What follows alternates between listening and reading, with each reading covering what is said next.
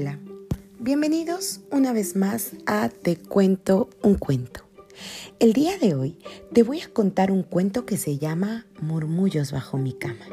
Lo escribió Jaime Alfonso Sandoval y lo ilustró Cecilia Varela. Vamos allá.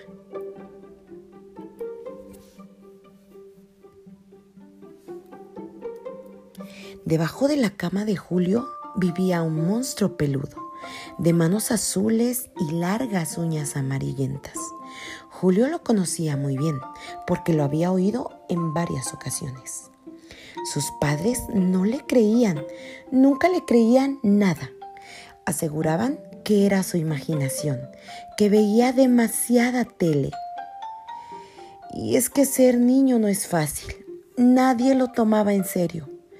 Pero, ¿acaso eran imaginación las risitas que escuchaba a medianoche? ¿Y los gruñidos? Esos últimos lo aterrorizaban más. Incluso le hacían gritar.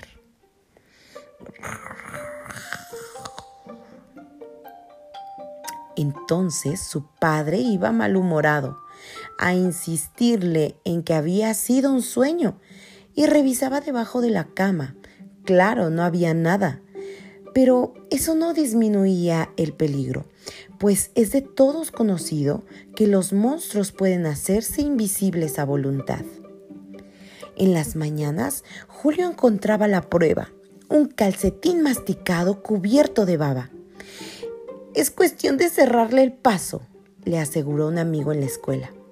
Mm, ¿Cerrar el paso? ¿Qué es eso? preguntó temeroso Julio. Mm, al parecer tu monstruo hizo un agujero. Métete debajo de la cama, ahí encontrarás un hoyo. Debes cerrarlo, eso es todo. Yo así me deshice del mío. Mm, ¿Meterse debajo de la cama? De solo pensarlo, Julio sintió escalofríos. Esa noche el monstruo estuvo más latoso que de costumbre. Hubo murmullos, rasquidos e incluso algunos silbidos. Estaba llegando demasiado lejos. Fue imposible conciliar el sueño con tanto ruido. A la mañana siguiente, Julio se armó de valor y decidió meterse debajo de la cama. Como previó su amigo, encontró un agujero negro y fétido. Asomó con cuidado la cabeza. Lo que vio lo dejó impresionado. Del otro lado había una habitación bastante fea, por cierto. Una chimenea de piedra iluminaba grandes cuadros con retratos de personajes de tres cabezas. Había lámparas con calaveras y murciélagos de juguete colgando del techo. Julio no pudo evitar exclamaciones de sorpresa y algo de risa por lo ridículo del lugar. Entonces escuchó un lamento. ¡Ah! ¡Mamá! Creo que hay un humano debajo de la cama. Chilló una vocecita chiclosa. Es tu imaginación, querido, respondió otra voz igual de extraña.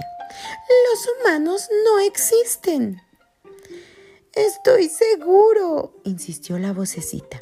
Está debajo de la cama. Puedo oírlo, mamá. Me da miedo.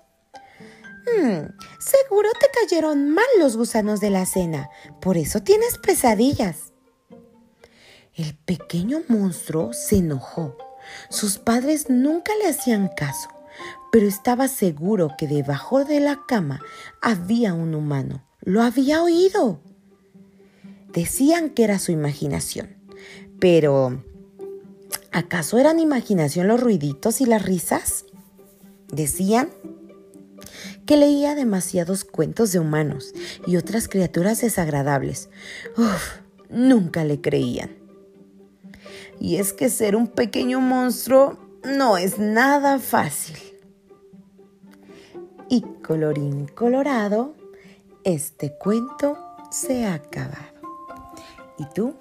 ¿Le temes a los monstruos? ¿Hay algo a lo que le tengas miedo?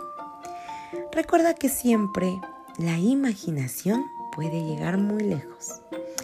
Sin embargo, siempre hay alguien que te protegerá de todos esos temores. Te espero en el siguiente episodio de te cuento un cuento. Te invito a que me sigas en mi canal de YouTube como Belén Quiñones para poder ver este cuento con imágenes. Hasta la próxima.